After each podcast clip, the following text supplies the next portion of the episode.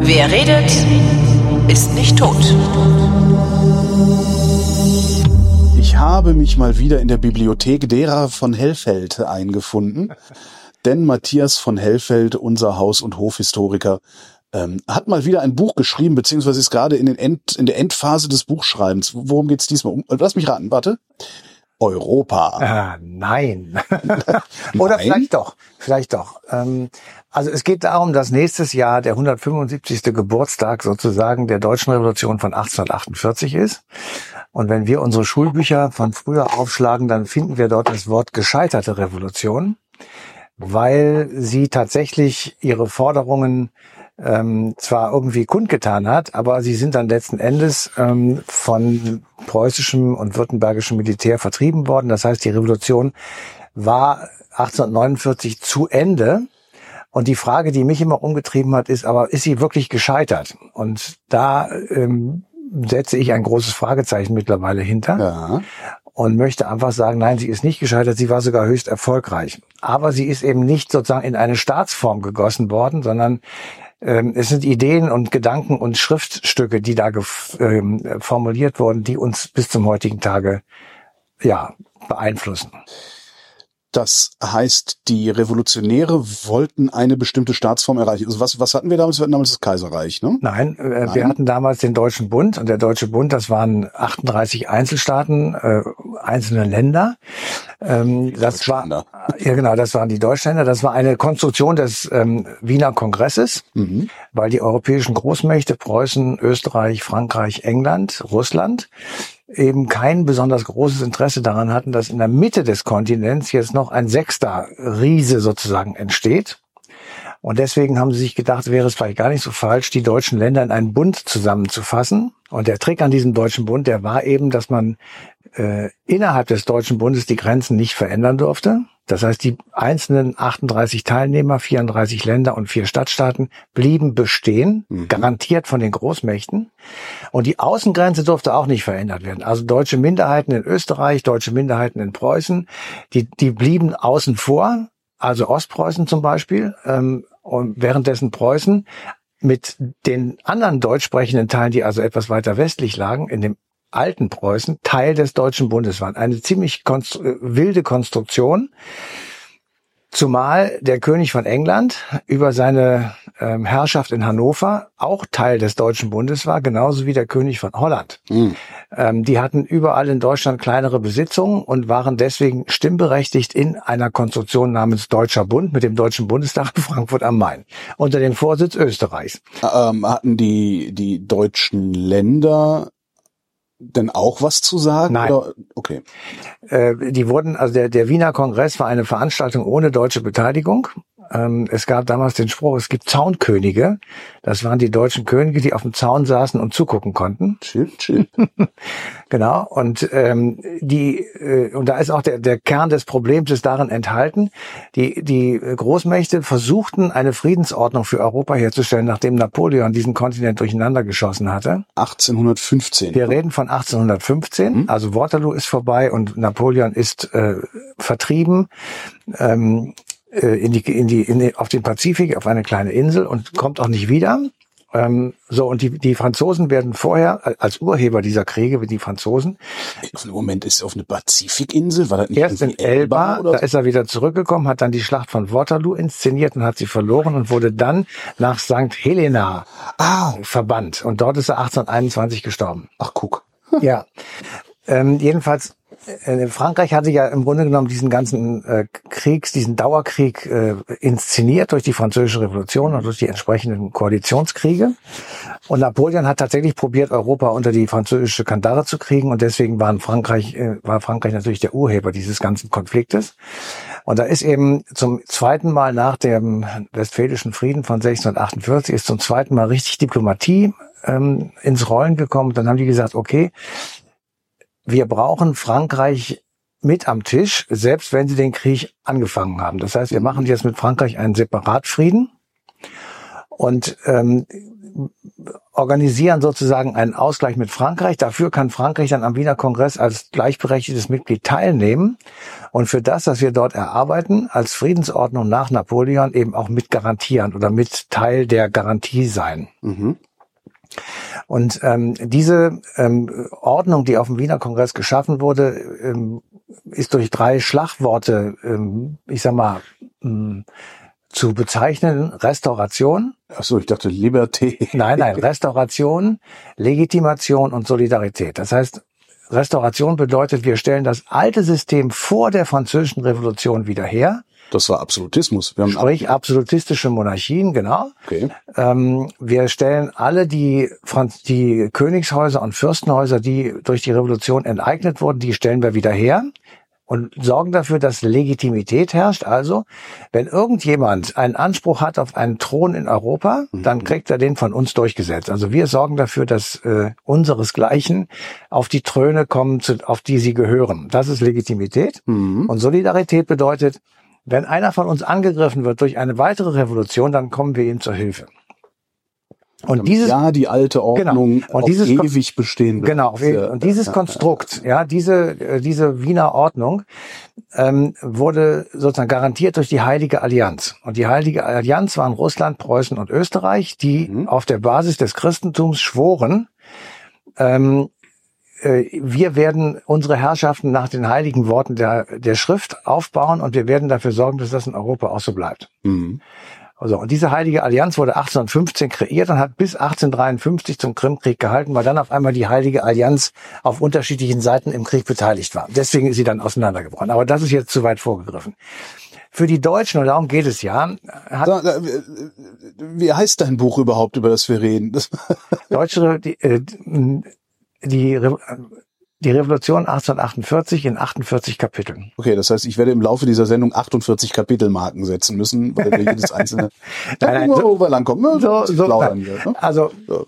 äh, also, man kann natürlich immer vom Höchsten auf Stöcksen kommen, aber man eben. muss schon den, rote, den roten Faden bitte. Aber alles das, was wir bisher gesagt haben, hatte auch was zu tun und zwar sehr mit den Deutschen.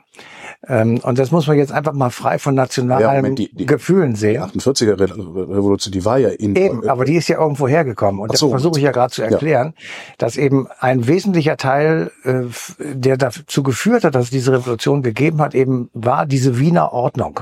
Die war restaurativ, also rückwärtsgewandt, wiederherstellen den alten Zustand und ist verbunden mit dem Namen des österreichischen Außenministers Clemens Fürst von Metternich ah, das kann doch, äh, entschuldige mal, ich weiß, jetzt denke ich, jetzt, ich gucke jetzt wieder aus meiner Perspektive, äh, also aus, von heute aus, das kann doch überhaupt nicht funktionieren.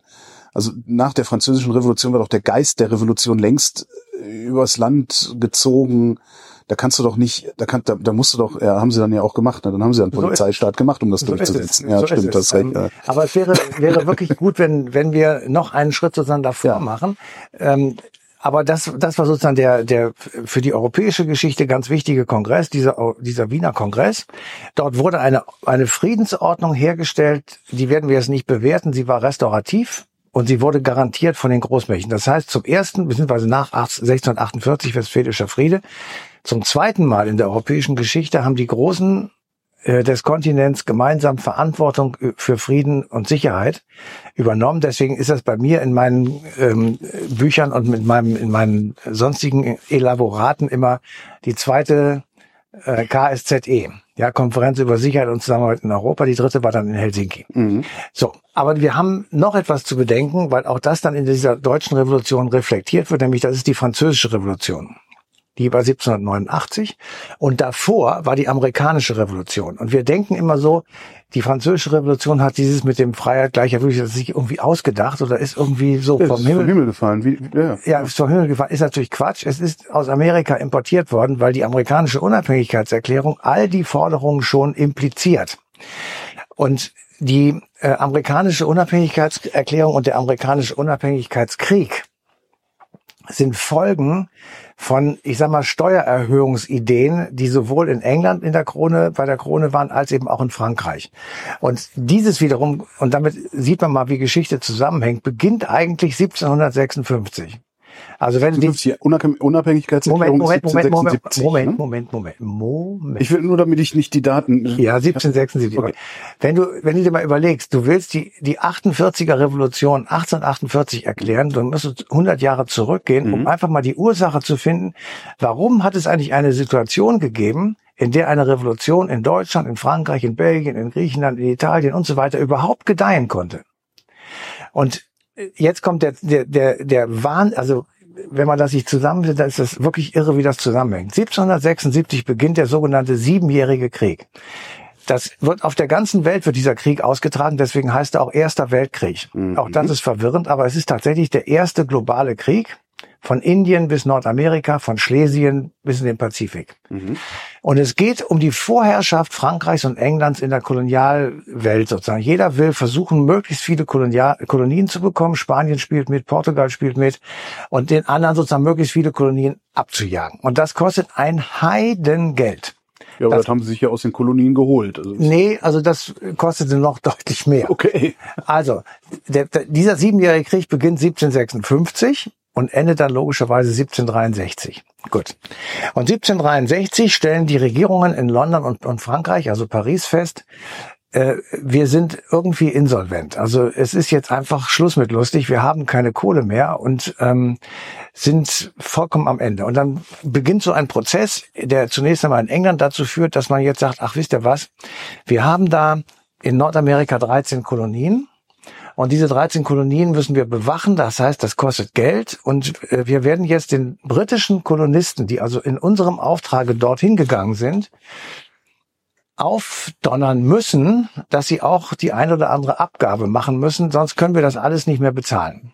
Also wird so peu à peu eine Zuckersteuer eingeführt, eine Salzsteuer, eine Zeitungssteuer, also alles, was man so sieht, wo wir ausdenken. Was wir heute auch so haben, Leuchtmittelsteuer. Genau. Und dann wird, da wird, äh, und der, der gemeine britische Kolonist, der sitzt dann irgendwo da in Maine oder so und sagt, ey, jetzt leckt mir am Arsch. Warum mache ich das denn eigentlich hier? Was soll das? Ja. Und ähm, das baut sich so in den Jahren auf und es wird auch immer mehr Abgaben äh, genommen. und irgendwann kommt einer auf die Idee und sagt, also wenn wir nicht beteiligt sind in der Entscheidung, bezahlen wir auch No nicht. taxation without representation. So ist es. Und das Da führt dann erinnere ich mich noch aus dem Schulgeschichte. Ja, und das- du erinnerst dich Obwohl der maximal scheiße war. Ja, aber du erinnerst dich sicher auch an die Boston Tea Party, die daraus äh, hervorging. Und aus dieser Boston Tea Party beginnt der amerikanische Unabhängigkeitskrieg. Und jetzt wieder zurück nach Paris, weil wir robben uns ja an die deutsche Revolution heran. Robben uns ans Pierre ran. Ähm, sitzen die in Paris und sagen sich, ey, das ist ja geil, jetzt muss die, müssen die Engländer schon wieder da irgendwie rumturnen und haben also Probleme. Und dann kriegen sie einen Brief ähm, von George Washington. Und jo Washington Die Franzosen. ja, Washington bittet den französischen König um Waffenhilfe gegen die Engländer. Ja. Und dann sagt der französische König, geile Nummer, mache ich. Ja, Aber ich dachte, der war auch pleite. ja, ich sag ja, es war ihm egal, dass die Staatsfinanzen damit total marode sind. Hauptsache den Engländern auf die Nuss. Also wie Russland heute. So. Nee, England und Frankreich heute. Ich wollte es als Einschub machen, wenn irgendwelche französischen Seeleute vor einer britischen Insel oder umgekehrt irgendwo im Ärmelkanal falsch fischen, dann kommt die Armada angefahren, wie wir jetzt vor einem Jahr hatten. Ja, stimmt. Also die Franzosen und die Engländer, die können sich immer noch nicht richtig. Und ähm, das war damals auch so. Also schicken die Franzosen Geld und Soldaten nach Amerika, unterstützen die Aufständischen und ge gewinnen diesen Krieg mit den Aufständischen. Das führt zur amerikanischen Unabhängigkeit. Erstens, Wie haben die das denn hinbekommen, dass dann nicht die Franzosen sich einfach diese Kolonien einverleibt haben? Moment. Es ging um die, die, die Kolonisten haben gesagt, wir wollen unabhängig sein. Wir erklären das 1776 mit der berühmten Unabhängigkeitserklärung. Wir dulden keine Herren über uns, weder französische noch englische. Also konnten die Franzosen das nicht werden. Ja. Ähm, Die Franzosen gemeinsam mit den Aufständischen gewinnen den Krieg gegen England. England verliert als Folge dieses großen Krieges 1756 13 Kolonien in Nordamerika und ist pleite. Frankreich gewinnt zwar den Krieg und fügt den Briten großen Schaden zu, ist aber vollkommen pleite. Absolut Ende der Veranstaltung.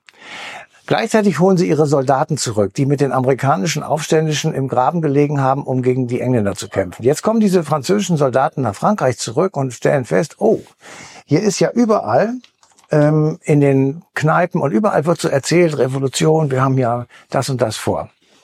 Beziehungsweise es gibt so ein, wie soll man das sagen, es gibt so ein vorrevolutionäres Gelaber. Ja, ja, ja. Das muss man haben, sonst, sonst funktioniert das nicht.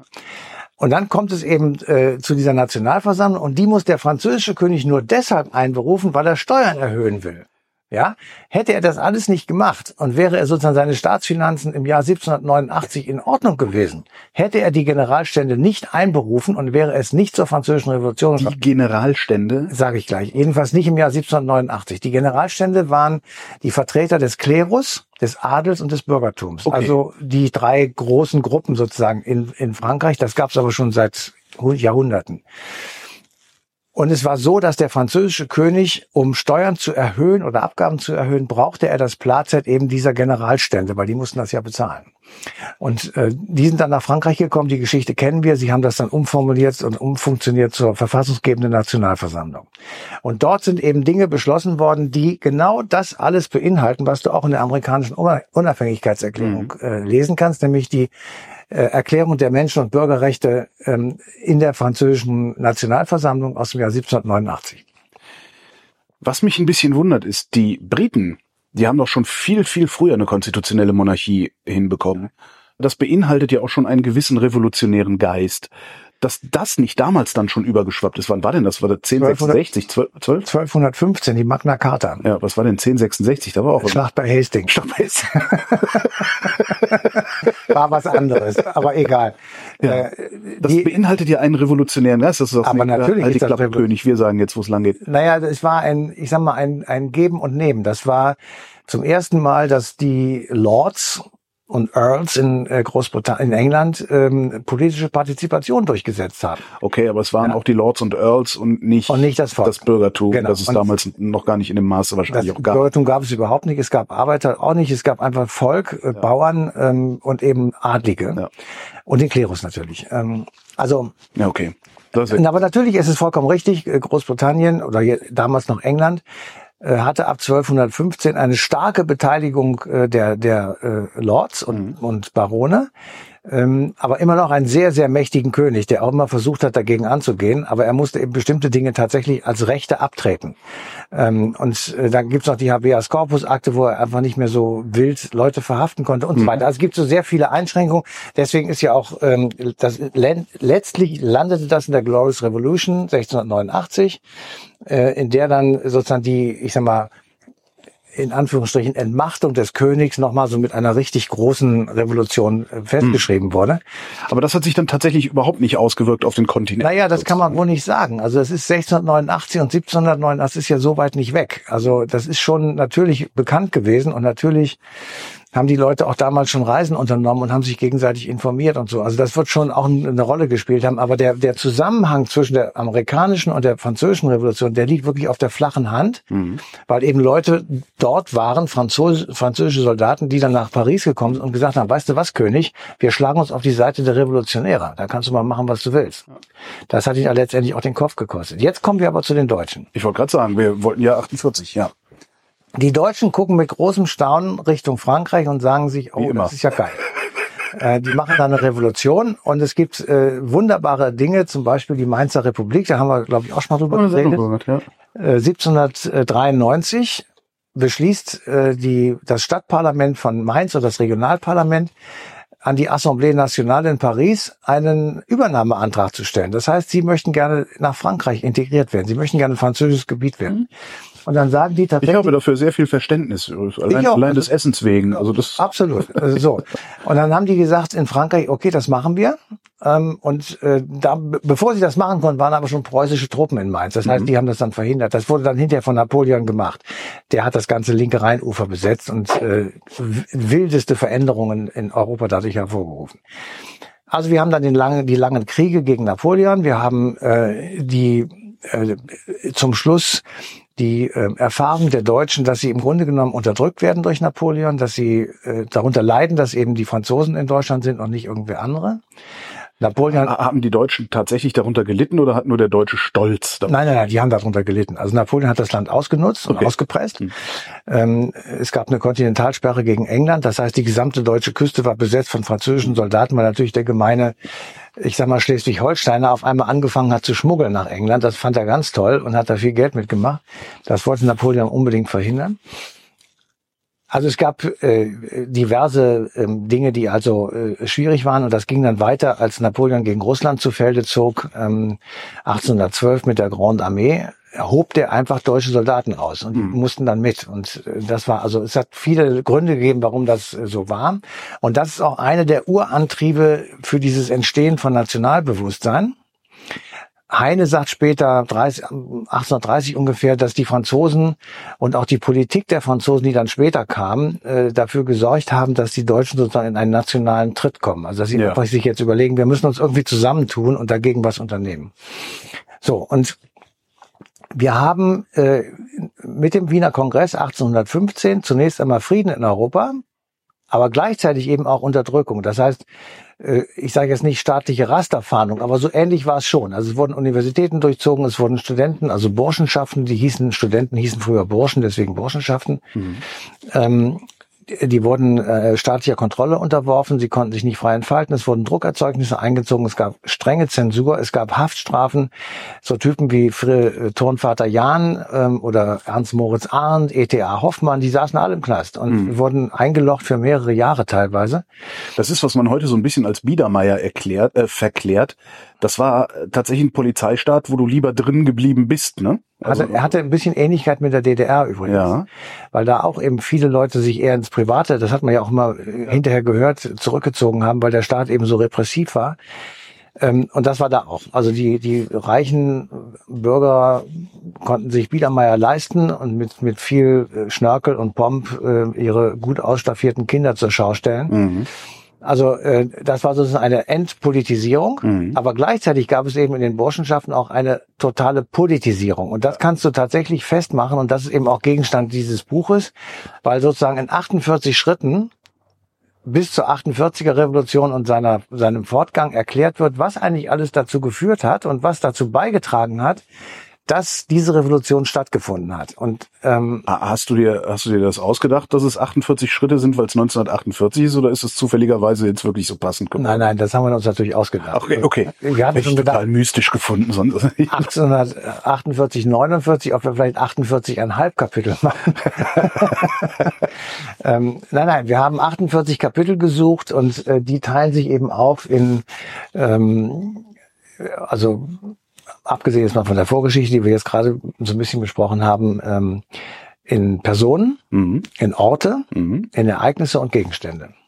Gegenstände. Ja, genau, Gegenstände. Und äh, die äh, so reliquienartig Gegenstand, Boah, oder wie meinst du wird, jetzt?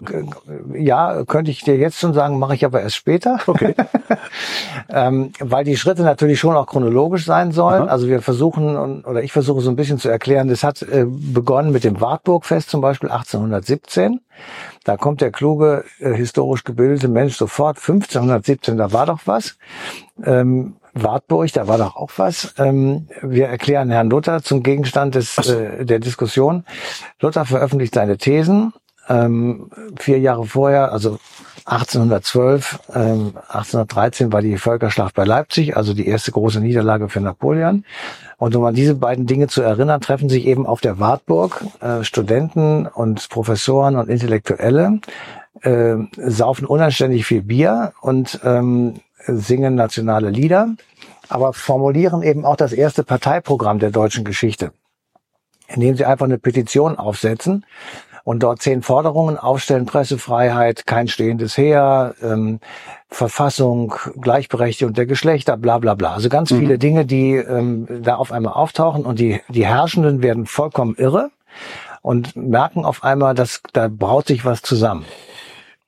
Über wie viele Leute reden wir denn da? Also da, werden, da waren ja jetzt nicht Millionen und Abermillionen auf der Wartburg, die einen Umsturz wollten, sondern es werden ein paar hundert gewesen sein. Ja, oder? vielleicht tausend. Ja, aber das war mit großem, mit großem, ähm, mit großer Resonanz, weil natürlich die die Obrigkeit stellte fest, da kommen tausend Leute zusammen, die äh, Schwarz-Rot-Gold tragen.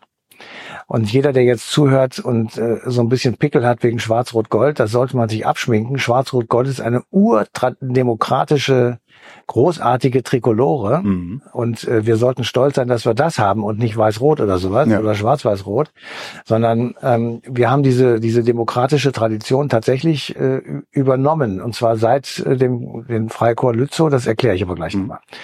So, und in, auf der Wartung wird eben zum ersten Mal sozusagen manifestiert, was die Deutschen äh, noch in der Minderheit natürlich, aber letztendlich dann doch irgendwann wollen. Also für die, für die Obrigkeit war das eine absolute Herausforderung, dass zum ersten Mal eben dieser Kreis da zusammenkam. Und die wurden auch. Waren das denn so wichtige Menschen oder ist Das waren einfach nur, dass die- Professoren, das waren Universitätsprofessoren, das waren Multiplikatoren, wie heute auch. Das sind Studenten, die Influencer sind da? die, ja, man würde sagen Influencer, genau. So, und äh, dann, äh, also das war 1817. Dann kommt zwei Jahre, und da ist also bei, bei diesem Fest auf der Wartburg ist ein Student namens Karl Ludwig Sand. Und Karl Ludwig Sand ähm, findet das ganz toll, findet das Pathos toll und ist also ganz angetan. Und auf einmal stellen wir fest, so eine Karriere, die wir auch heute bei ähm, Leuten feststellen, die terroristische Anschläge verüben, Gute Güte, okay. äh, der radikalisiert sich. Ja, der, der zieht sich zurück, der radikalisiert sich und verübt ein Attentat auf den Ganz witzig, ne? Der, der radikalisiert sich für etwas, das wir heute, also aus unserer Perspektive, die gute Sache eigentlich ist. Genau. Nein, nein, der, nein, nein, das ist für die schlechte Sache. Er radikalisiert sich und verübt ein Attentat auf einen deutsch-russischen Dichter namens von Kotzebue. Und dieser von Kotzebue, den ersticht er. Also der, der klingelt bei dem an der Haustür, sagt, ich heiße Heinrich äh, sowieso und holt das Messer raus und ersticht ihn. Dann wird er sofort festgenommen und zum Tode verurteilt, hingerichtet. Der Kopf hängt auf so einer Stange zum Angucken irgendwo öffentlich Wie man es halt so macht. Ja. wie man es damals so machte. So, und dieser Mord und das, das da vorherige Treffen Ja. äh, auf der Wartburg war Anlass für Metternich, also für die restaurativen Kräfte, die Karlsbader Beschlüsse herbeizuführen. Karlsbad ist ein kleiner Ort im Tschechi damals tschechischen Teil Österreichs. Und ähm, das war der, die, das war nun wirklich Rasterfahren. Und das war totale Unterdrückung. Da wurden Dinge beschlossen. Also ich sag mal so eine bundeseinheitliche Stelle, wo also ähm, Leute aufgelistet wurden, die irgendwie ins Visier der Obrigkeit gekommen sind, die konnten verhaftet und festgesetzt werden und so weiter und so fort.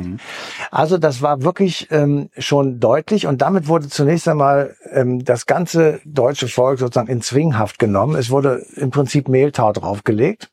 Die Zeit nennt man Demagogenverfolgung. Also da wurden diejenigen, die Demagogen waren, also gegen die Regierung und so weiter äh, opponiert haben, wurden eben ja weggesperrt. Und das ist 1819 und das beginnt, ähm, da beginnt so eine so eine Phase, wo du das alles unter der Decke hältst, wo es so unten gärt irgendwie. Aber was eben auch passiert ist, es beginnt ein Verarmungsprozess. Und es gibt keine Revolution auf der Welt, die nicht vorher eine Agrarkatastrophe hatte. Okay. Weder die chinesische noch die russische Revolution hatten, wären ohne das vorstellbar. Und das findet eben auch äh, in Deutschland statt. Äh, es gibt Missernten äh, wegen Schädlingsbefall, wegen Kartoffelfäule. Es gibt ähm, diesen Vulkanausbruch auf Tabori, das ist eine indonesische Ja, Insel. ohne Sommer war das. Das Ne? Jahr ohne Sommer, das hat 18, 16, 17 äh, zu Totalausfällen der Ernten geführt.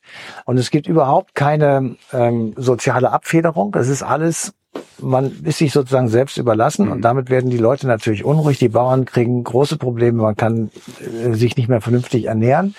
Und damit äh, sozusagen beginnt dieser Gärungsprozess immer weiter zu gehen. Und Ja. das dauert so ungefähr zehn Jahre. Und dann hörtest du auf einmal im Juli 1830 Revolution in Frankreich.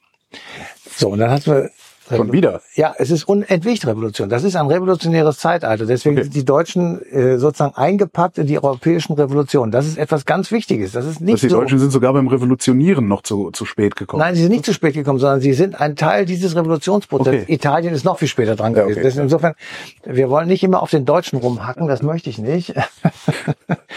ähm, insofern, äh, das ist auch blödsinnig. Das ist keine Kategorie, sondern das ist einfach, man muss es feststellen, wann es war und dann kann man sich seine Schlüsse machen. Aber es ist jetzt sinnlos, da irgendwas zu erzählen. So. Also es kommt äh, zu einer Revolution in Frankreich. Ähm, Im Zuge dieser Revolution äh, wird der König geschasst. Es gibt einen sogenannten Bürgerkönig, äh, Louis Philippe ähm, von Orléans.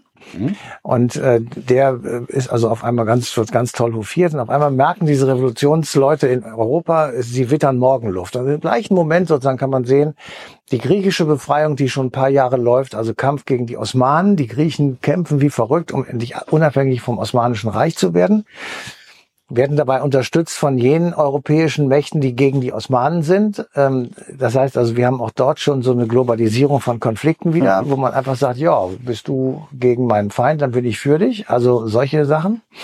Wer waren die europäischen Mächte gegen die Osmanen? Äh, ja, die hatten unterschiedliche Interessen. Das Ach so, ist genauso okay. wie heute. Die, die, also die Levante und der Bosporus, das sind zwei sehr fragile Teile. Und da gibt es halt sehr unterschiedlich, auch wechselnde, wirklich unterschiedlich wechselnde Interessen und mal so, mal so. Okay. Ja. Ähm, aber natürlich war das Osmanische Reich zu der Zeit noch ein Stabilisierungsfaktor. Später wurde es immer weiter marode. Der kranke Mann am Bosporus hieß es dann so in den 80er Jahren, 70er, 80er Jahren. Aber davor war natürlich äh, dieses riesige Reich ein Stabilisierungsfaktor am äh, rundherum ums Schwarze Meer. Ja. Äh, da wo heute wieder gekämpft wird, da sieht man ja, wie wichtig dieses kleine Meer ist da in der Mitte. Und äh, weil es eben Zugang zum Mittelmeer hat und, und Bosporus und Dardanellen sind einfach zwei extrem wichtige Punkte und die werden halt immer äh, versucht freizuhalten. Also die Griechen können sich befreien und äh, jubeln und kriegen auf einmal eine konstitutionelle Monarchie, obwohl sie erst eine Republik wollten. Das, ist, das wird dann aber von den Interessensmächten wiederum verhindert. Also ist nicht so, dass die Griechen machen konnten, was sie Wir wollen. helfen euch, aber hinterher muss da ein König sitzen. Genau. Und ähm, äh, dann kommt irgendwann die Idee, dass der bayerische König, ein Wittelsbacher, ähm, der bayerische König ist ein mächtiger Mann damals und ähm, der setzt also durch, dass sein Sohnemännchen äh, König von Griechenland wird. Das ist Otto der Erste. Otto Rehagel war Otto der Zweite. Und ähm, Rehakles haben wir ge- Genau, Rehakles. Und äh, Otto der Erste wird 18, äh, 1830 griechischer König. Ja. Und äh, es gibt in Griechenland auf einmal eine konstitutionelle Monarchie. Wieder jubeln alle Oppositionellen in Europa, weil sie sagen, das ist ja toll. Jetzt haben wir endlich mal so ein Beispiel, wo wir das durchgesetzt haben. In Frankreich haben wir es auch. Ähm, und das Gleiche beginnt jetzt auch in Polen. Ja, Die Polen sind auch da, da sieht man, wie wichtig dieser Wiener Kongress ist. Die Polen existieren eigentlich gar nicht als Land. Die sind äh, Ende des Das sind sie ja gewohnt. Ende des 18. Jahrhunderts dreimal aufgeteilt worden und haben wir eigentlich jemals eine Sendung über Polen gemacht? Weil die haben, die sind so oft hin und her geschoben. ja pol polnische Teilung haben wir mal gemacht. Das Haben wir gemacht, Ist aber schon ein bisschen, muss man suchen. Okay.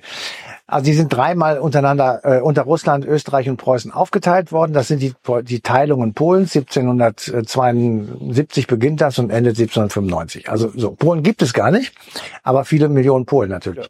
So und äh, der Wiener Kongress restauriert Polen als das sogenannte Kongress Polen. Kongress Polen. Aber dieses Kongress Polen steht unter russischer Hegemonie. Das heißt, der russische Zar ist Herrscher in Polen. Das heißt, Polen ist nicht unabhängig, sondern vollkommen unterdrückt und wird ausgeplündert. Ähm, Und die Polen hatten natürlich auch eine Oppositionsbewegung und die versuchen, diesen Zaren loszuwerden. Und ähm, das gelingt nicht, weil sie also unentwegt von denen, also einfach militärisch unterdrückt werden. Aber in Deutschland ist auf einmal eine große Sympathie für die Polen da und es werden die sogenannten Polenvereine gegründet. Oder Darüber Polenvereine. und diese Polenvereine, die sammeln Geld, Ja. die sammeln Material, die unterstützen Exilanten und geflohene ähm, Oppositionelle, die also aus, aus Polen nach Deutschland kommen. Und die sorgen halt für eine Stimmung in Deutschland, die pro-polnisch ist und anti-russisch. Also sie versuchen, diese polnische Revolution zu, zu unterstützen und ähm, sagen, äh, wir machen alles, was geht, damit die das gewinnen, äh, weil sie dachten, das wäre dann der zweite Staat nach Griechenland. Ah, okay, okay. Ja. Ich wollte gerade fragen, was haben die denn überhaupt für ein Interesse, sich mit Russland anzulegen? Dann, Ja, nee, die, die legen sie, sie, sie unterstützen Polen. Das ist dann die Konsequenz, dass die Russen darüber sauer sind. Ja, Aber das eben, war ja. denen egal. Okay. Ähm, die, die, die Hauptsache war, Polen sollte das durchsetzen gegen Ja. die Russen. Und dann haben sie gesagt, okay, wenn die das schaffen, dann, dann schaffen wir das auch. Und um das zu untermauern, findet 1832 auf Schloss Hambach ein großes Fest statt. Ja. Das Hambacher Fest.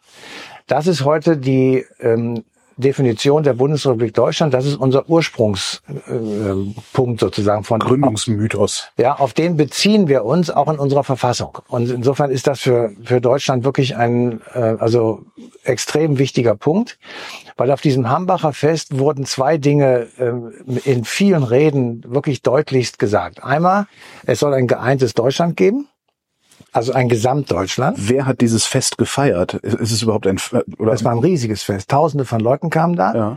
Äh, Es gibt riesige Zeitungsartikel, wie die da also einmarschiert sind Ja, sozusagen. aber wer hat dann da, wer hat denn die Party veranstaltet? Der Deutsche Press- und Vaterlandsverein, ähm, der hat das organisiert mit Johannes Wirth und Heinrich August Siebenpfeifer. Mhm. Ähm, die zwei waren also die entscheidenden Leute da. Die haben auch die entscheidenden Reden geschwungen. Und die haben einfach gesagt, so, wir machen jetzt hier mal, wir machen jetzt hier mal eine Party. Äh, Oder wir machen, Fest, äh, wir machen, ist ein, genau, ein Wort, das machen- damals was anderes bedeutet hat als heute. Genau, wir machen dieses, äh, diese Versammlung. ähm, und möchten versuchen, sozusagen die deutsche Nationalbewegung ein weiteres Mal anzuschieben, weil sie war ja die ganzen Jahre vorher so ein bisschen durch den Mehltau äh, der, der, der Karlsbader Beschlüsse so ein bisschen unterdrückt worden. Aber wie konnte Ihnen das gelingen? Weil die Karlsbader Beschlüsse, die waren Ja. noch gültig. Aber es gab dann, ja, aber irgendwann weicht das auf. Du hattest auf einmal Zeitungen, die so, oder Flugzettel, die sowas verbreiteten. Ja. Zeitung gab es noch nicht, aber Flugzettel. Ähm, und es war einfach, die Stimmung hat sich einfach durch diese Revolution in Frankreich und durch die Ereignisse in Griechenland und durch die Ereignisse in Polen, also Polenvereine. Aber illegal verändert. war es trotzdem, das Hambacher Fest. Ja, oder? es war illegal. Der preußische König tobte. Ähm, der, der August Met, Met, äh, Clemens Metternich tobte ebenfalls. Also die, die, die, ich sag mal, die wichtigsten Leute in Europa, die tobten und Ja. hatten auch versucht, ähm, das zu verhindern. Das hat aber dann nicht geklappt. Also Ja. die, die, der, der entsprechende Polizeichef hat gesagt, nee, mache ich nicht. So. Und äh, das Fest fand statt. Es war total friedlich. Ähm, es wurde auch wieder heftig getrunken. Und es, es wurden also zwei Dinge festgestellt und deswegen ist das für uns sozusagen der Gründungsmythos. Einmal, wir wollen ein geeinigtes deutsches Vaterland, hieß es damals.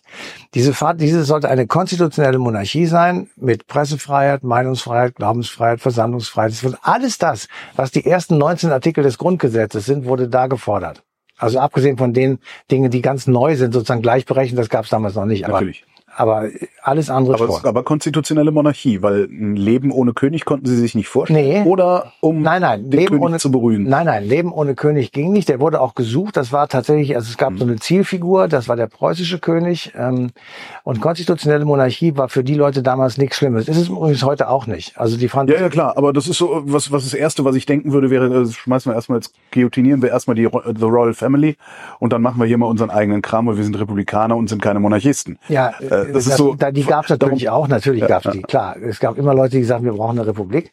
Ähm, aber die Mehrheit auch der Leute war dafür, also der, der Bevölkerung hatte durchaus etwas mit dem König am Hut und wollte Ja, das, du, klar, das, ich meine, das ist ja ein tausend Jahre altes äh, Konzept gewesen, Genau. das legst du so schnell nicht ab. Ne? Genau. Ja.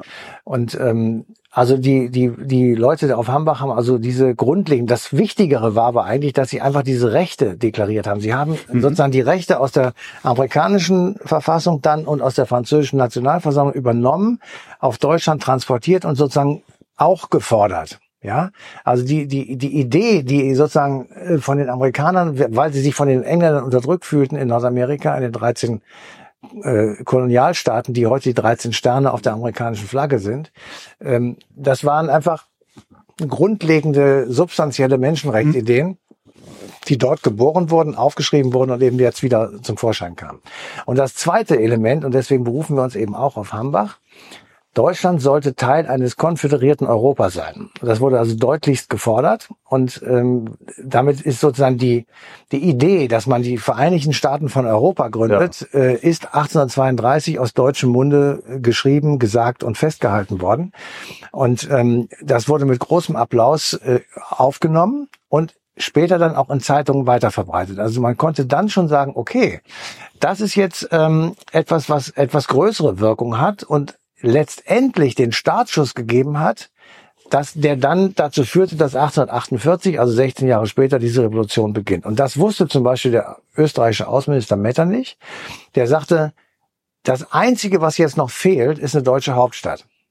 Also hätten wir eine deutsche Hauptstadt gehabt, 1832, hätte man also mehr zentralistische Elemente gehabt, anstatt diese sehr Mhm. dezentralen und föderalen Elemente von den vielen Einzelstaaten, dann wäre es möglicherweise so Metternich dazu gekommen, dass eben sich dann schon eine gesamtdeutsche Bewegung gegründet hätte, die dann aber erstmal noch nicht äh, stattgefunden hat. Aber in den 1830er Jahren, das kann man wirklich sagen, hat es sehr viele äh, kleinere Auseinandersetzungen gegeben und kleinere Aufstände gegeben, die deutlichst gezeigt haben, äh, überall gärt es im Lande, Mhm. überall. Ähm, das gibt es so, die Göttinger Sieben sind so ein, sind Professoren, die also dagegen protestieren, dass ähm, die, die Verfassung äh, ähm, außer Kraft gesetzt wird oder äh, in Braunschweig gibt es Professoren, die so mit Bürgern zusammen für zwei, drei Tage die Macht in der Stadt übernehmen und äh, Wie? ja, genau, wie. Ähm, Einfach Die haben da Braunschweiger Fenstersturz. so ähnlich, ja. Ähm, also es gibt, es gibt, es gibt wirklich sehr viele Dinge, wo man denkt, ähm, wow, das ist ja, das ist ja Wahnsinn. Und es kommt dann am Ende der 30er Jahre, das ist wirklich auch, da denkt man sich manchmal, wenn man das so bearbeitet, ähm, was so für Dinge zusammenkommen, die dann einen Treibsatz bilden, den man am Anfang überhaupt nicht erkennen kann. Wir blicken wieder kurz zurück nach Paris. In Paris äh, gibt es einen Ministerpräsidenten namens Adolphe Thiers. Mhm. Und ähm, er hat ähm, ein Problem, er hat schlechten Ruf, er hat äh, ähm, das Volk Das findet, ist auch findet, üblich für französische Ministerpräsidenten. findet ihn nicht mehr so richtig gut. ähm, und ähm, das liegt daran, dass er, es gibt mal wieder Streit zwischen äh, dem Osmanischen Reich, dieses Mal den Ägyptern. Und die Ägypter wollen also ihr, ihr Reich vergrößern auf Kosten des Osmanischen Reiches. Die Osmanen kriegen Unterstützung von Engländern und äh, äh, Österreich und die Franzosen. Herr Thiers setzt sich also auf die Seite der Ägypter und sagt, das ist doch toll, wenn die sich mal durchsetzen und so. Ist auf einmal in Europa isoliert. Und die Engländer äh, hauen dem alten Erzfeind Frankreich eins insofern auf die Nuss, als sie äh, einen Vertrag schließen, ähm, der den Friedensschluss herstellt und Frankreich sozusagen außen vor lässt und total blamiert. Und das äh, in der französischen Öffentlichkeit kommt das an als das diplomatische Waterloo, ähm, als eine Totalkatastrophe der französischen Außenpolitik. Wie konnte man das machen? Und in dieser Situation fürchtet also der Ministerpräsident um sein Amt und äh, überlegt sich, was könnte er wohl anstatt dessen nach vorne schieben, damit das Volk sich wieder beruhigt. Ja. Und dann hat sich das ausgedacht, von dem er wusste, dass es ganz sicher auf die Mehrheit, äh, Zustimmung in der Mehrheit bekommt, nämlich er forderte den Rhein als französische Ostgrenze. Ja.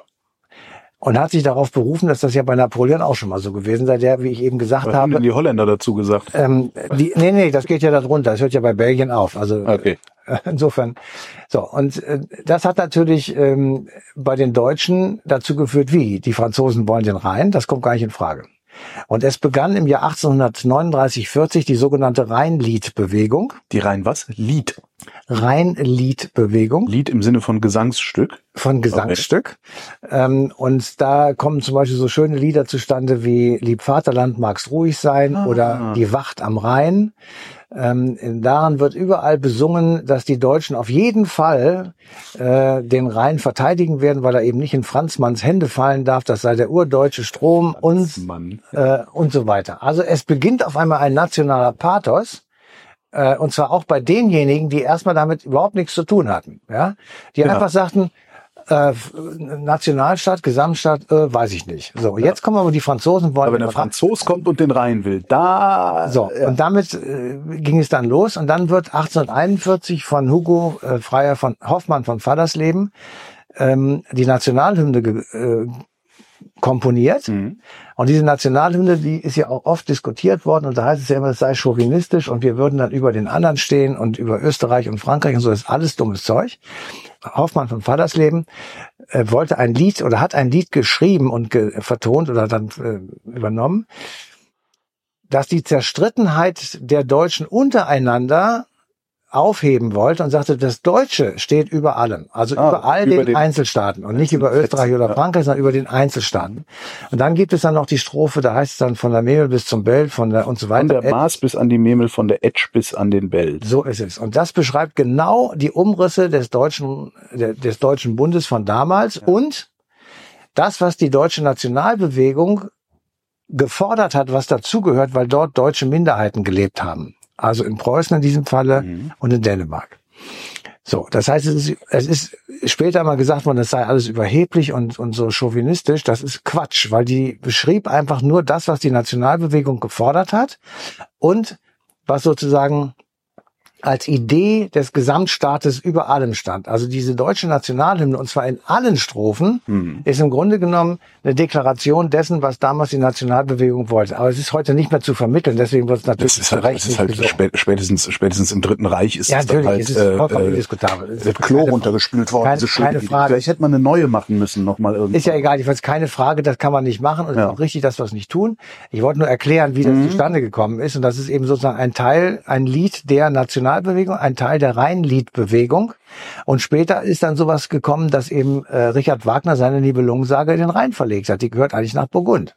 Ach komm. Natürlich, das spielt am Rhein. Und äh, insofern äh, Nee, wobei, dass das am Rhein spielt, ist mir klar, aber wa- wa- wie das gehört, die gehört nach Burgund. die, die Geschichte gehört nach Burgund. Ach komm. Da, da spielt die Sage tatsächlich.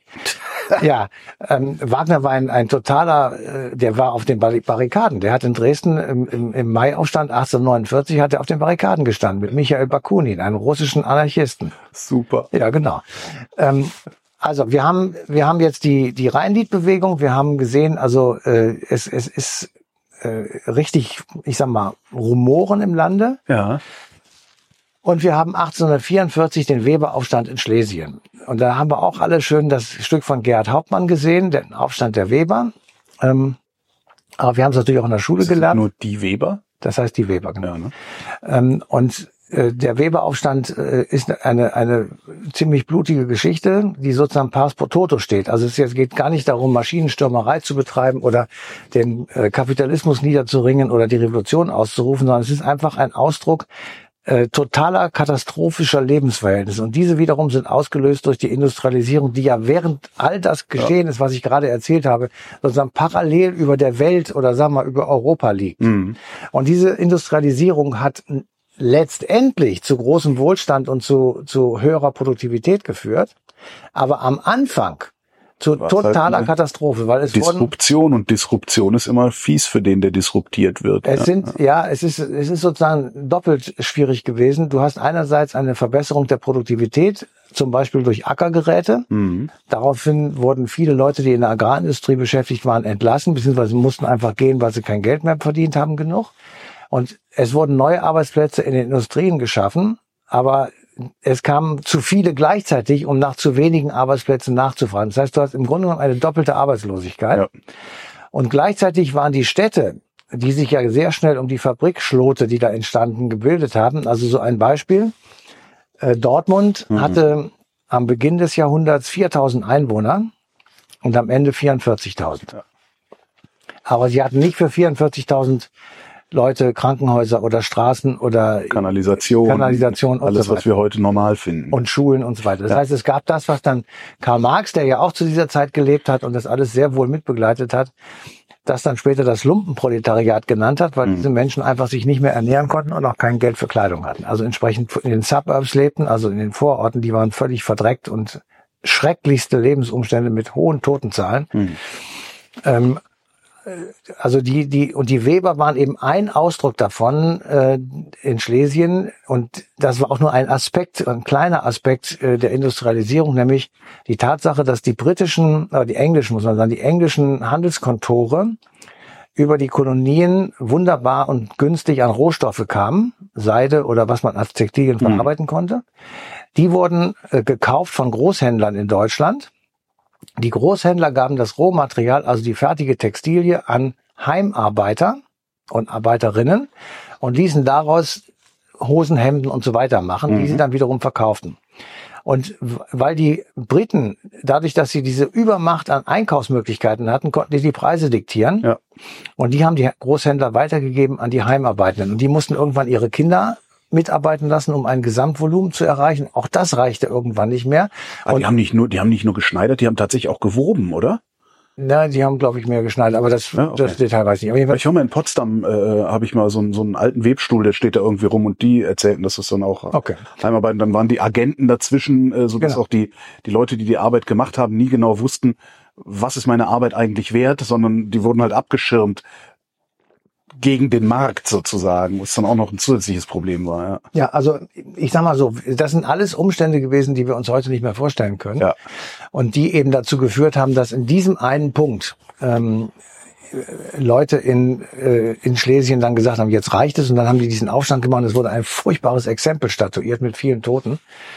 Und es gab zu, es kam zu Prozessen und der Prozess endete mit ganz, ganz milden Strafen für die Aufständischen. Und da merkt man eben auch diesen Wandel, der zu der Zeit stattgefunden hat, Mhm. weil die Richter gesagt haben, die Lebensverhältnisse, Was hätten sie denn anderes machen? in denen die leben, sind so katastrophal, dass es gar keinen anderen Ausweg mehr gegeben hat. Deswegen kriegen die jetzt hier nur einen lächerlichen äh, Strafbetrag irgendwie als Geld aufkommen, irgendwie sowas. Ähm, Also da konnte man das merken und das ist eben auch ein Punkt, wo man sagt, äh, wir haben wir haben die, äh, wir müssen die soziale Revolution vorher, bevor es richtig losgeht, und die agrarische Revolution und die Folgen der Industrialisierung mit einbeziehen, mhm. um diese Revolution von 1848 überhaupt zu verstehen. So, und dann ähm, geht es im Grunde genommen relativ schnell. Also 44 ist der Weberaufstand ähm, und 48 beginnt die Revolution und das wiederum hat auch etwas zu tun mit einer Revolution in Frankreich. Man glaubt es nicht.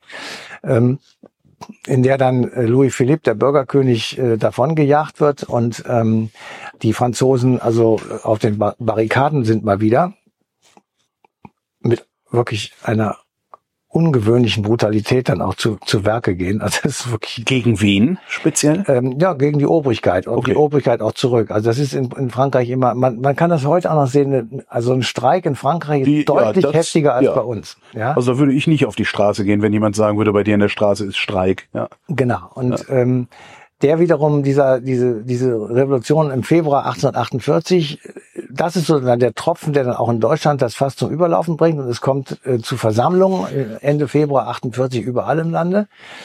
Und in Mannheim findet äh, diejenige statt, die wohl am wichtigsten ist. Ähm, da kommen zwei Leute ins Mannheim. in Mannheim. Ja, Mannheim und die Gegend in Baden und so war immer die Hochburg der Revolution. Die badische Revolution war die absolute Hochburg.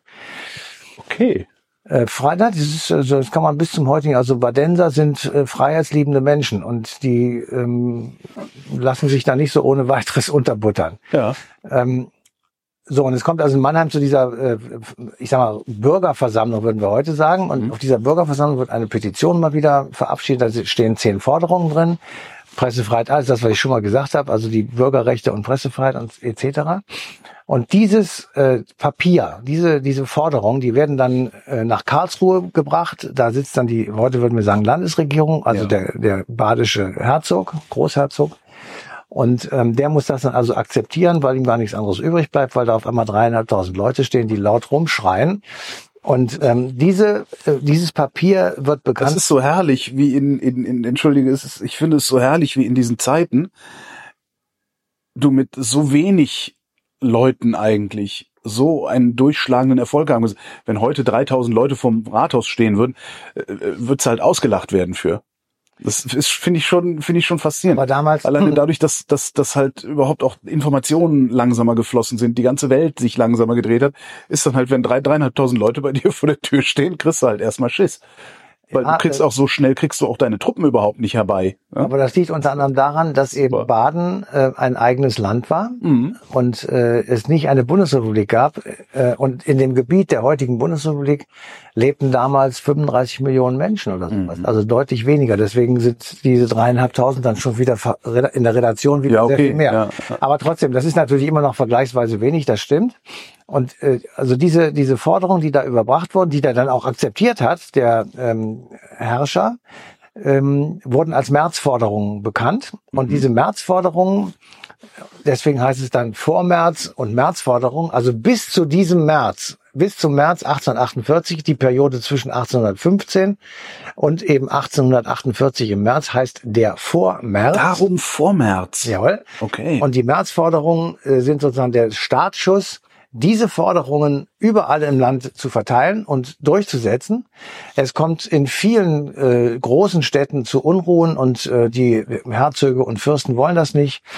Ähm, manche wollen es. Es kommt in Berlin bei euch ähm, zu regelrechten Bürgerkrieg mit mehreren hundert Toten. Mhm an dessen Ende ähm, der preußische König Friedrich Wilhelm IV ähm, mit der Armbinde der Revolution, also Schwarz-Rot-Gold, äh, durch die Stadt reitet und sich vor den Opfern des äh, Massakers, das seine eigene Militär, das sein Militär angerichtet hat, verbeugen muss.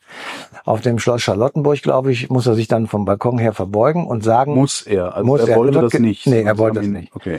Und er wird, ähm, er wird dann also sagen, dass Preußen zukünftig in Deutschland aufgehen wird und sich an die Spitze der Bewegung stellen solle. Das wissen wir heute, war natürlich nur vorgeschoben, um seine eigene Haut zu retten, was ihm ja dann auch gelungen ist.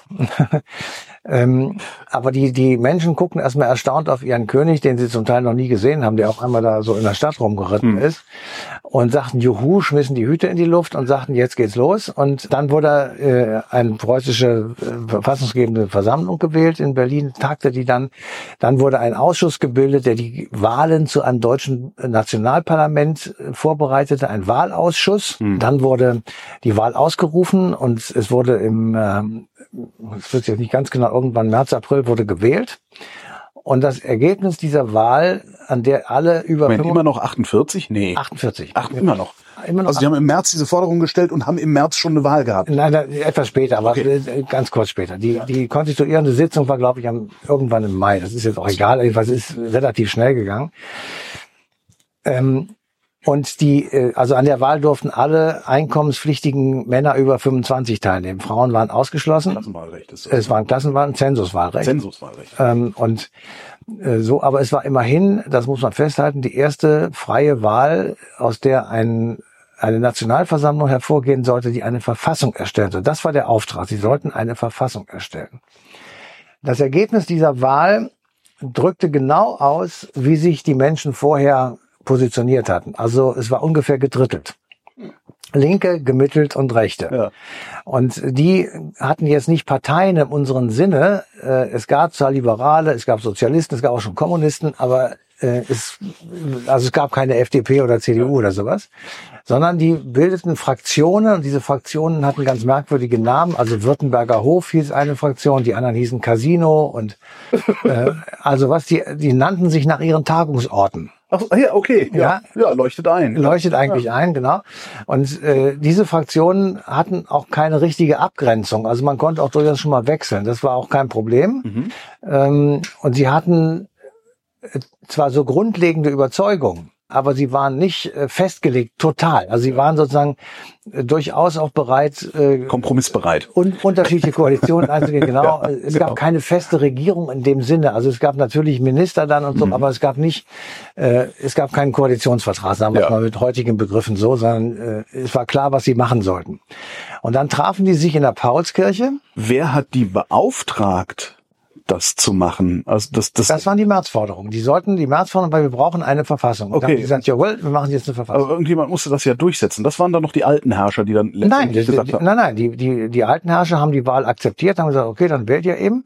Dann macht er jetzt eine, eine verfassungsgebende Nationalversammlung, dann gucken wir, was bei rauskommt. Ja, aber das muss ja auch irgendwie organisiert worden sein und so. Also das, das, das es gab einen Wahlausschuss, der hat das, hat die Wahl organisiert und dann. Ja, aber wer hat denn den Wahlausschuss eingesetzt? Das waren äh, aus den Ländern wurden Leute delegiert, die sich okay, äh, bis dahin okay. in der Nationalbewegung groß getan haben. Also die Alles einfach klar. führende Köpfe waren.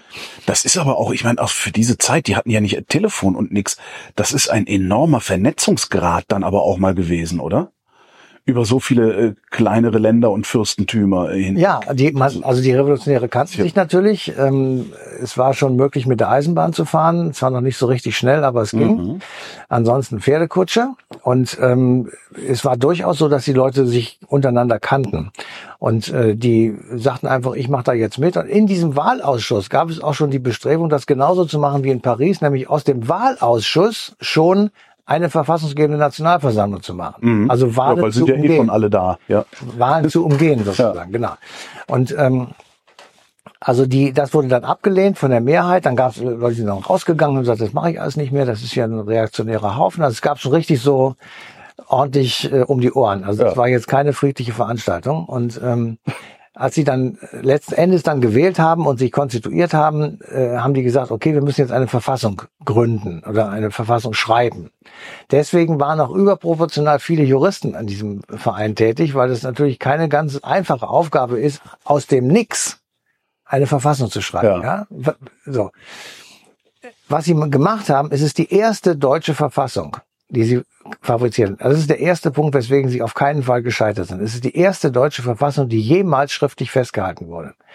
Zweitens, sie haben bis Dezember, also in vier, fünf Monaten, eine Erklärung der Bürger- und Menschenrechte verabschiedet, die die Grundlage des Grundgesetzes der Bundesrepublik Deutschland ist. Das ist auch kein Scheitern, sondern ein sehr großer Erfolg. Das war das erste Mal, dass in deutscher Zunge diese Rechte festgeschrieben wurden und auch Gültigkeit behalten haben. Mhm. Ist danach, abgesehen von der Nazi-Zeit, nie wieder daran gerüttelt worden. Die sind alle so geblieben, wie sie sind. Sie wurden teilweise sogar in der DDR-Verfassung übernommen, die sich auch auf diese Nationalversammlung berufen hat, durch, alleine schon durch die Farbe Schwarz-Rot-Gold. Mhm. Ähm, so, das ist übrigens das dritte. Schwarz-Rot-Gold als demokratisches Element ist mit Ausnahme des Kaiserreichs, ja, und der Nazis immer deutsche Fahne gewesen. Ja. Äh, Das Kaiserreich hat einfach äh, das Preußische nach vorne gezogen und äh, das Rote in Hannover. Also die äh, Schwarz-Weiß-Rot ist sozusagen die Kombination aus Preußen und Hannover, also britisches und deutsches Königreich. So, und ähm, bleiben wir nochmal bei der Verfassung oder bei dem bei der Versammlung. Und das Problem, was dann auftauchte, und deswegen wird eben in unseren Schulbüchern oft gesagt, gescheitert, äh, die haben sich in diese Verfassung verkrallt. Ja, Ja. wirklich verkrallt und haben dabei nicht bemerkt, dass sich die Welt um sich herum längst verändert hatte. Also die Großmächte und die, die restaurativen Monarchen und diejenigen, die absolutistischen Herrscher waren, die das gerne wieder zurückhaben wollten, die sortierten sich derweil und äh, sammelten ihre Truppen und ähm, gingen dann sozusagen gegen, zum Angriff über. Und das ging relativ zügig. Also bis Mai 1909 1849 war die Sache gelutscht. Da war fertig. Also die, da war alles wieder umgedreht. Aber in der ersten, in den ersten vier, fünf Monaten hingen diese äh, Delegierten, meistens Juristen, an ein paar Fragen, die auch du selbst bei größtem Nachdenken und mit Internet nicht könnt, würdest lösen können. Nämlich, wer eigentlich gehört zu diesem Deutschen Reich? Wer gehört dazu? Ja. Wenn du sagst Preußen, dann gehört dazu ein großer Teil Ostpreußen, der überhaupt nicht im Deutschen Bund war. Da leben Leute, die die deutsche Sprache vielleicht gar nicht konnten. Mhm. Da leben Polen, die eben annektiert worden sind von Preußen am Ende des 18. Jahrhunderts. Gehört eigentlich Österreich dazu? Österreich war ein Vielvölkerstaat. Da lebten Kroaten, äh, Tschechen, also ganz viele äh, Völker, die Ja. eben überhaupt nicht zu Deutschland gehörten, die da auch nicht rein sollten. Und dann haben die die abenteuerliche Idee gehabt, dann könnte sich doch Österreich aufteilen. Ja. Dann hat der österreichische König gesagt, sag mal, habt ihr eigentlich einen an der Waffe? Oh, ja, doch ein ganz guter Blick in die Zukunft. Ne? Genau. Und der Preuße sollte das genau sagen, so mache ich nicht. So, und dann waren die anderen, die sagten, nein, wir machen die kleinen, also das war die großdeutsche Lösung. Ja. Die anderen sagten, nein, wir machen die kleindeutsche Lösung. Die kleindeutsche Lösung bedeutet Deutscher Bund. Ja? Das, Ja. was im Deutschen Bund ist.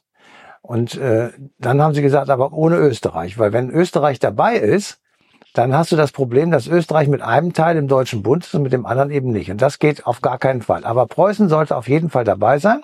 Mhm. Und Preußen sollte auch die Führungsmacht sein. Das ist eine bahnbrechende, wegweisende Entscheidung, die da gefallen ist, weil nämlich dadurch der Konflikt beendet wurde zwischen Preußen und Österreich, der die ganze Zeit äh, schwaberte. Ja. Wer ist eigentlich die deutsche Führungsmacht? Österreich oder Preußen? Aber war das nicht sowieso egal, weil die Revolution ja gescheitert ist? Ja, aber die Revolutionäre, die saßen da im Parlament, ja, und haben äh, überlegt, wie kriegen wir das hin, dass wir, ohne dass die Leute gegen uns sind, Mhm. einen Einheitsstaat herstellen. Wie kriegen wir das hin mit Österreich?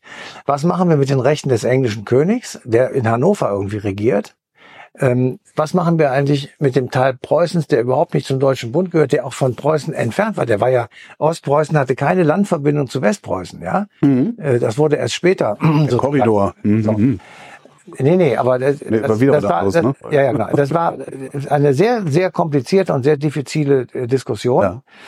In der erzkonservative Monarchisten auf republikanische Linke getroffen sind. Und dann kannst du dir vorstellen, was dabei rauskam, nämlich gar nichts. Und während die, diese Diskussion stattfindet, gucken die Delegierten immer auf ein riesiges Bild. Ja. Und dieses riesige Bild ist die Germania.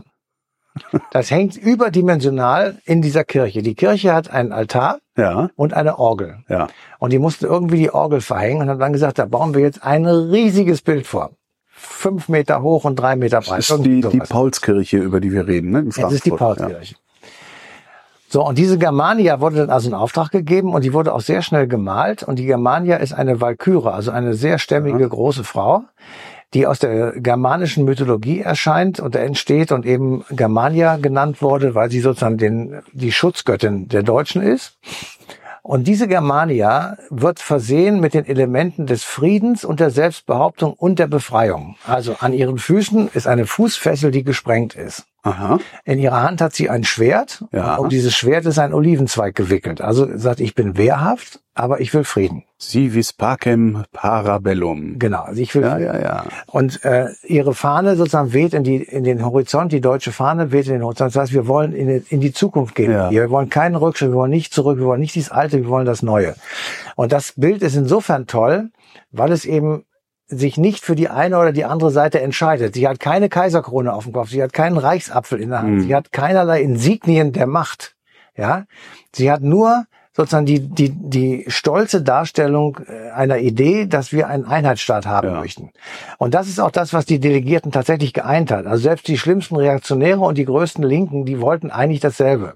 Aber sie haben sich einfach nicht vernünftig einigen können. Und am Schluss ist sozusagen eine ja, eine Minimallösung äh, Mhm. zustande gekommen. Und diese Minimallösung bedeutete, wir werden eine konstitutionelle Monarchie, ein Kaiserreich und möchten an der Spitze unseres Kaiserreiches den preußischen König.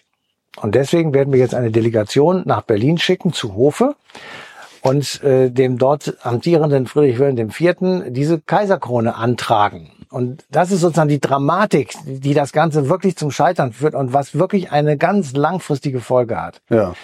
Die Delegation kommt nach Berlin, der Kaiser, der, der preußische König kommt zu ihnen und hört sich das alles an und sagt, Tatsächlich, der hat die empfangen. Ja, ja, Also, noch Ja, besser. das muss er schon machen. Okay. Ja, und hat gesagt, mache ich nicht. Mache ich nicht. ähm, und die Delegierten sind völlig äh, konsterniert und sagen, wieso das nicht? Und dann äh, sagt er das in höflichen Worten. Er sagt, also wenn es hier ein Preuße als deutscher Kaiser würde den Zorn der Franzosen hervorrufen Ja. und die Österreicher fänden das auch nicht gut. Und er wollte doch lieber ähm, so sowas wie dieses Heilige Römische Reich deutscher Nation. Da war immer ein Habsburger an der Stelle und das fände er viel besser und deswegen hat er die wieder rausgeschmissen.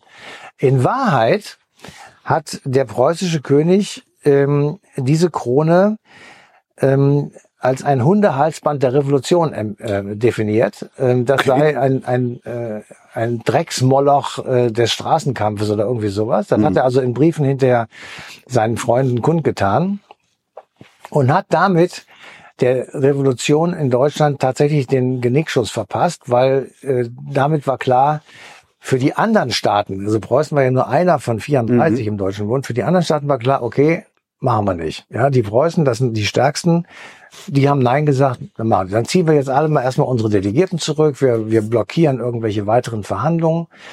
Das Ergebnis war dann, dass äh, in, in Frankfurt äh, die Delegierten sich nicht mehr sicher gefühlt haben. Die sind dann nach Stuttgart ausgewichen, das sogenannte Rumpfparlament, also das, was noch übrig geblieben ist. Von 809 Delegierten, die es mal am Anfang waren, sind es, glaube ich, noch 170 oder sowas geblieben. Und auch da waren also die Baden-Württemberg, die württembergische Truppen waren also ähm, stets zugegen und machten Stress. Und dann endete das Ganze äh, bei Karlsruhe in Rastatt ähm, in der Festung, wo sich dann also badische Revolutionstruppen mit einigen Abgeordneten zurückgezogen haben, um dann drei Wochen lang belagert zu werden von preußischen und württembergischen Soldaten um dann eben aufzugeben und damit sozusagen die Revolution zu beenden, aber nicht, zu, nicht finde ich jedenfalls scheitern zu lassen. Und ganz viele, ganz viele von den Revolutionären, die eben 1849 ähm, gemerkt haben, sie können sich nicht durchsetzen, sind entweder in die benachbarte Schweiz geflohen, Aha. ähm, manche sind dann nach Amerika gegangen und waren dort, äh, gehörten dort zu den sogenannten 48ers. Also die 48ers waren eben Leute, die wegen der Revolution aus Deutschland geflüchtet sind und eine ganz große Gruppe in der deutschen äh, Gemeinschaft gestellt haben. Und die meisten von denen sind im amerikanischen Sezessionskrieg von 1861 bis 65 aus Seiten der ähm, Union äh, am, haben am Krieg teilgenommen. Es gab richtige Bataillone mit 40, 50 Prozent deutschen Soldaten. Es gab Generäle, preußische Generäle, die also äh, die Truppen von Lincoln äh, befehligt haben und ihm zum Sieg verholfen haben. Und es gab eben so zwei, drei Gestalten, die wurden dann ähm, Senatoren und äh, große Politiker. Der berühmteste war Karl Schurz, der war Innenminister in den USA.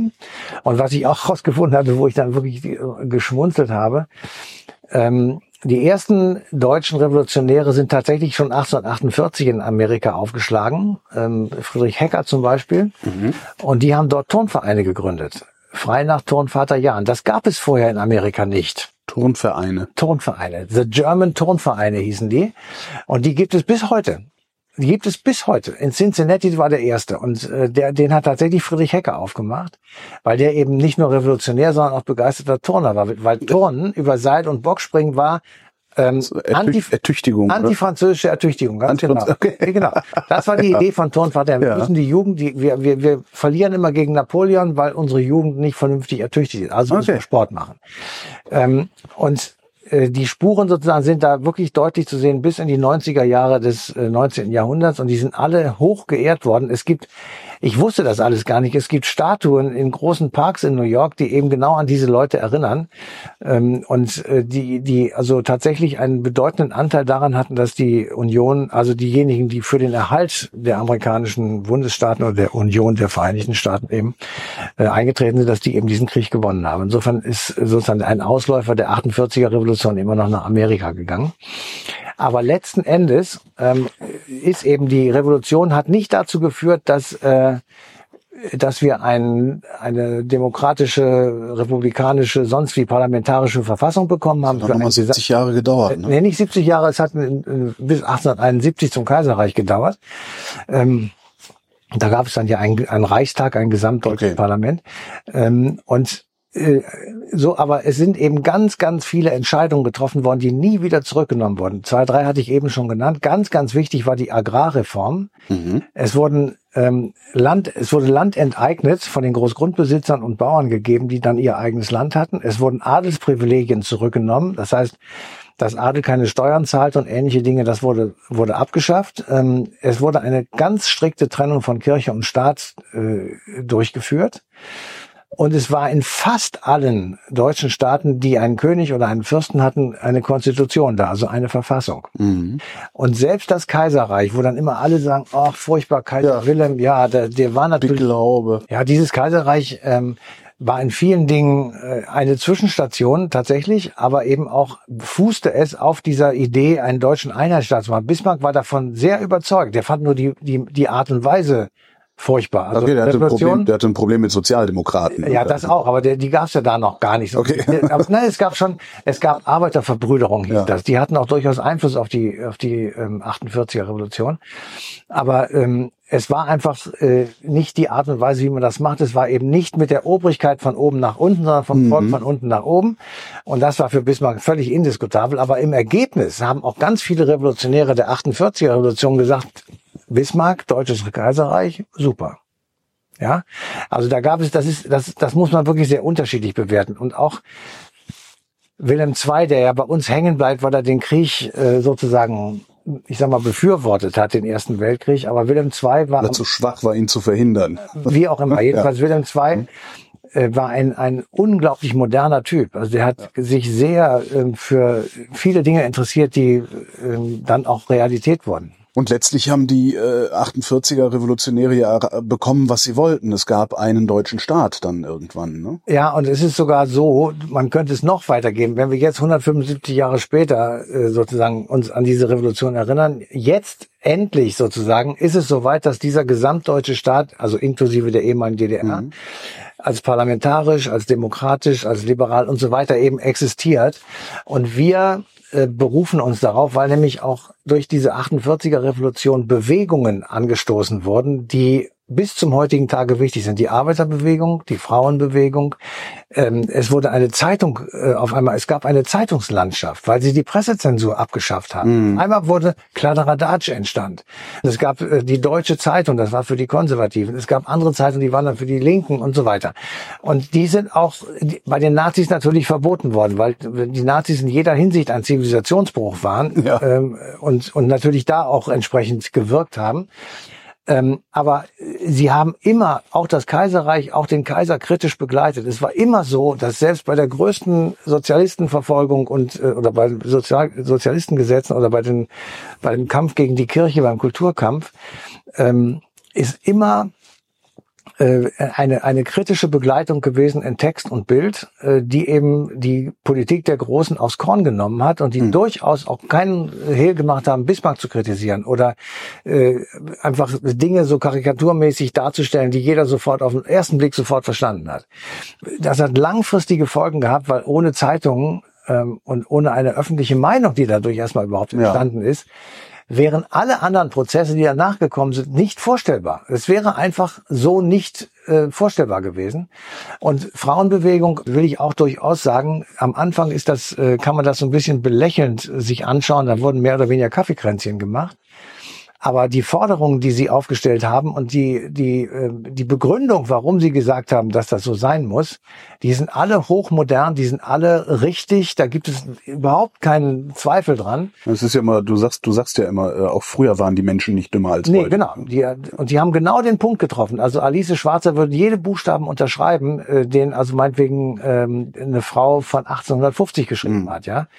Ähm, auch zum Beispiel, es gab da Frauen, die auch teilweise porträtiert werden in diesem Buch, äh, die gesagt haben, ich sehe überhaupt nicht ein, warum ich nicht mit einem, äh, mit einem Messer durch die Gegend rennen darf, wenn ich hier eine Demonstration für die Revolution mache. Ja. Und die Männer, die Revolutionäre, haben gesagt, Frauen haben da nichts zu suchen. Also auch bei denen, Ja, wo wir dann sagen, och, das ist aber fortschrittlich. Nein, das waren sie nicht, sondern sie haben einfach Frauen, Küche, Kinder, so, ja. Und all das ist da aufgebrochen worden. Und deswegen, das hat wirklich sehr tief, also tiefschürfende und sehr nachhaltige Wirkungen gehabt. Und äh, ehrlich gesagt äh, finde ich, dass die, ähm, also dass wir sozusagen in unserer Retrospektive da durchaus stolz drauf sein können, dass wir das so hingekriegt haben. Jetzt wir in Anführungsstrichen Ja. gesagt, ja. Ähm, Das und wir, das wir, das sich auf Vergangenes in unserer, in unserem Genau. Land bezieht, ist immer die einfachste Variante, nicht zu vergessen, wo wir herkommen, finde ich. Ja. Also diese Revolution und die Zeit vor der Revolution, wo das alles sozusagen erdacht und äh, wurde und durch die Gegend gewabert ist, ähm, hat eben dieses Land tatsächlich sehr verändert. Und es ist nie wieder so geworden, wie es vorher war. Und es ist ähm, selbst im Kaiserreich äh, sind viele Traditionen eben nicht unterdrückt worden und ähm, äh, in der Weimarer Republik sowieso nicht. Und gut, bei den Nazis, das ist halt wirklich die große Ausnahme, das muss man dann schon sehen. Und Mhm. wenn wir dann auf 19, ähm, ich sag mal einfach 48, 49 gucken, da entstehen zwei deutsche Staaten und die berufen sich beide, also die DDR und die Bundesrepublik berufen sich beide auf die Tradition äh, der deutschen Revolution von 1848, 49.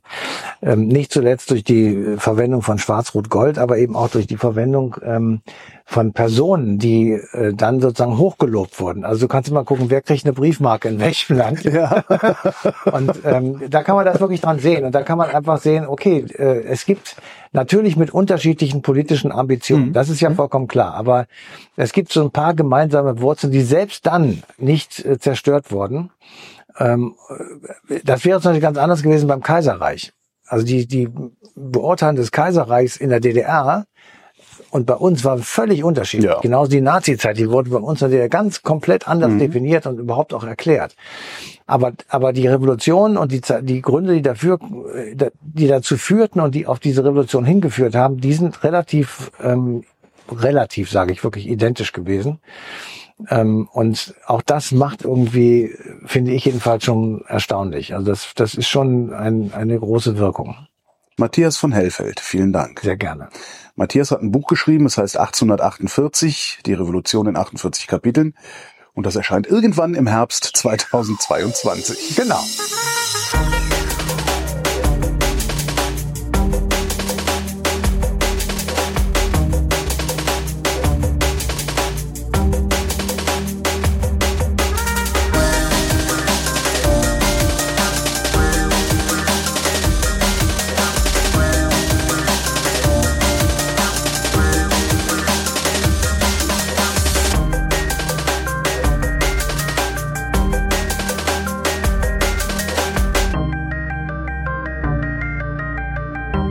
Wer